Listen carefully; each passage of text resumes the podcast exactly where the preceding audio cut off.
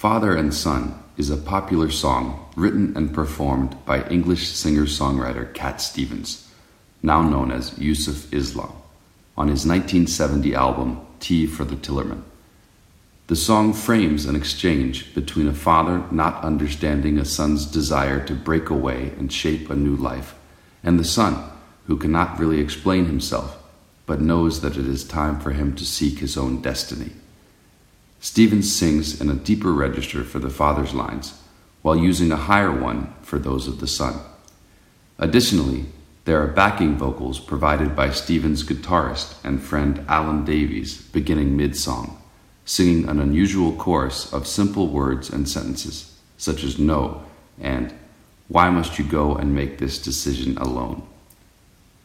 Cat Stevens originally wrote Father and Son as part of a proposed musical project with actor Nigel Hawthorne called Revolution that was set during the Russian Revolution.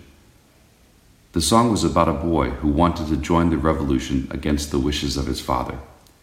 The musical project faded away with the onset of more than a year long period of recuperation after a sudden bout of tuberculosis and a collapsed lung the result of too much fast living after first achieving fame.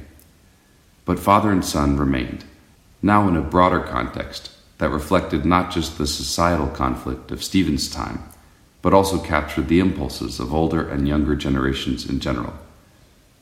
Interviewed soon after the release of Father and Son, Stevens was asked if the song was autobiographical.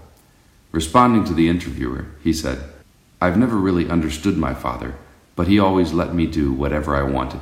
He let me go. Father and Son is for those people who can't break loose.